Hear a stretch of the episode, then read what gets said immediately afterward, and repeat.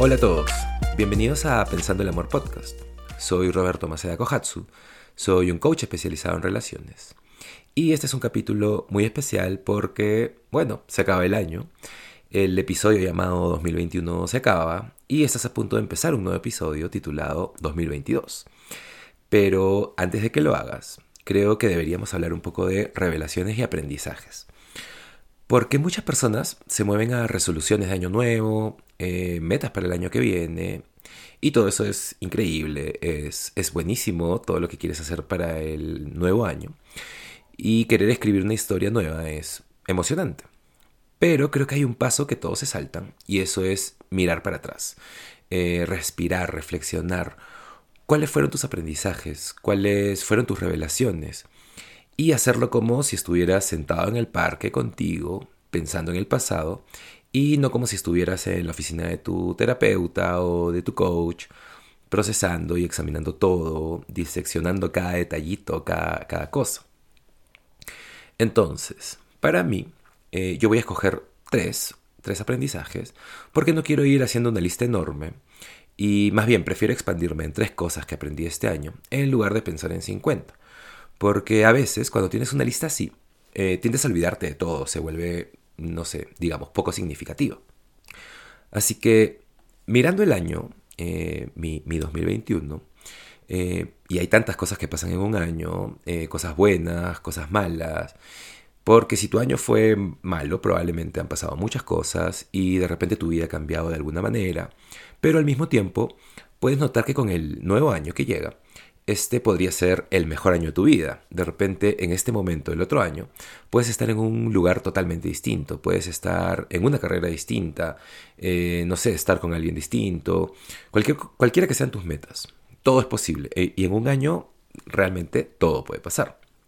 Y para mí, este año ha sido muy interesante, ha sido muy complejo. Hay muchas cosas por las que estoy agradecido, pero también fue un año de muchísimo aprendizaje. Así que esos son mis tres aprendizajes. El primero es mi revelación de ser consciente y mantenerme claro de lo que quiero, pero dejar ir el cómo se verá o cuándo llegará. Ese ha, sido un gran aprendizaje en el 2021 para mí.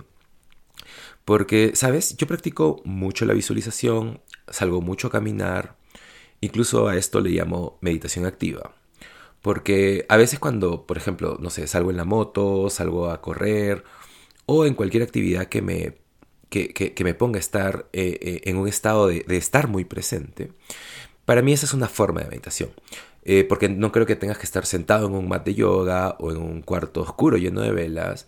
No importa qué estés haciendo, mientras te enfoques en estar muy presente, en, en estar consciente y ser consciente de tu respiración y de tus pensamientos. Entonces, una cosa que aprendí es que, aunque tengo muchas visiones de mi vida, y aunque visualizo lo que quiero, y tengo muchas cosas específicas que quiero, y a dónde quiero ir, también he tenido que aprender a dejar ir el cómo se vería eso. Y déjenme darles un ejemplo.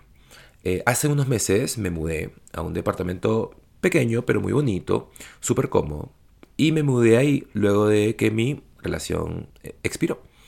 Eh, expiró luego de dos años. Y al comienzo no la sentía mi casa. Inicialmente la sentía como eh, mi lugar de transición. Lo veía como un lugar para dormir y luego me despertaría y me iba a la calle, me iba a cafés, a casas de amigos o no sé, a caminar durante el día. Y sentía que no tenía un hogar en mi vida, eh, que no tenía un, espacio seguro, que no tenía un espacio para reiniciarme, para reenergizarme.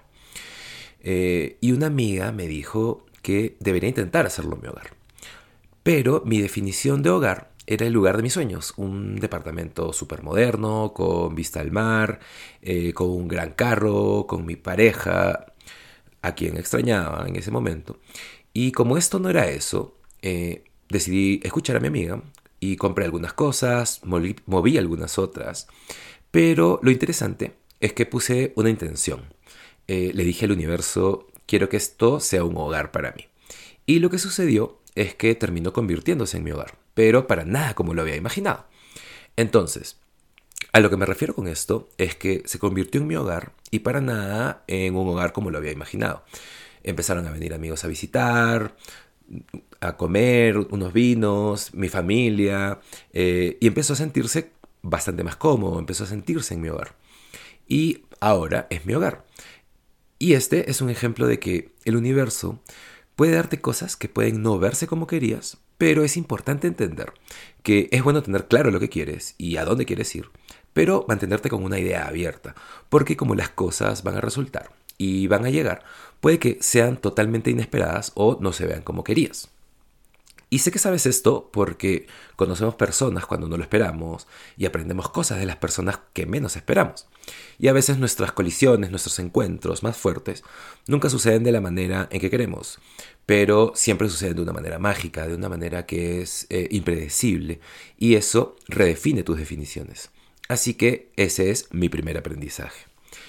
Mi segundo aprendizaje del 2021 es ser un estudiante del amor.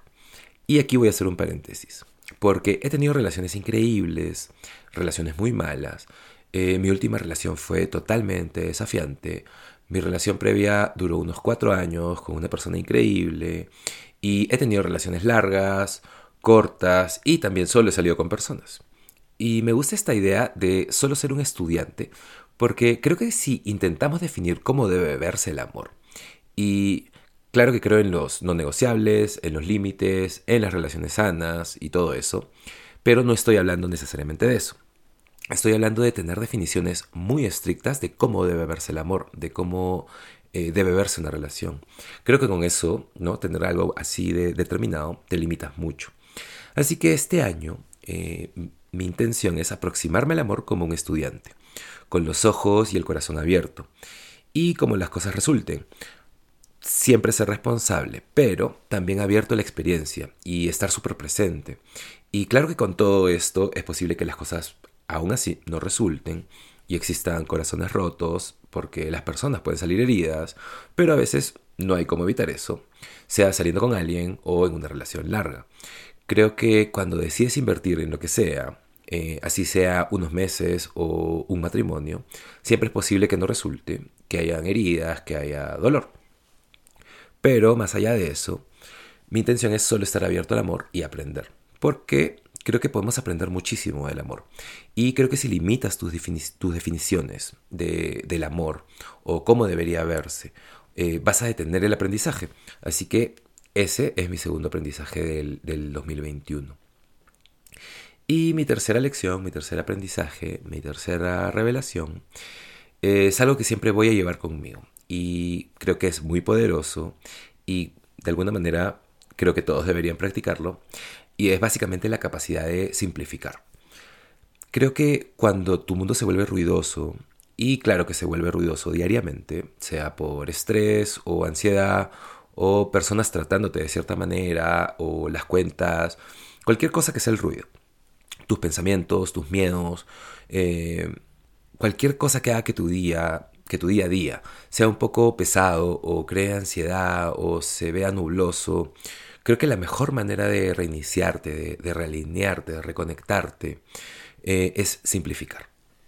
Y a lo que me refiero con simplificar es intentar ver otra perspectiva, mirarte desde otro punto de vista y preguntarte, ¿qué es significativo para ti? ¿Quién es significativo para ti?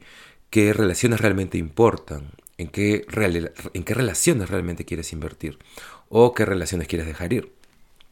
Porque solo tenemos una cantidad de tiempo en el día. Entonces, ¿cómo quieres pasar ese tiempo? Simplifica todo. De repente no necesitas muchas cosas, y eso es algo con lo que yo trabajo conmigo. Eh, de repente simplifica tus gastos, de repente simplifica algunos de tus hábitos, puedes simplificar la manera en que piensas, a través de la meditación, por ejemplo, cambiando algún patrón de tus pensamientos, poniendo un esfuerzo en eso.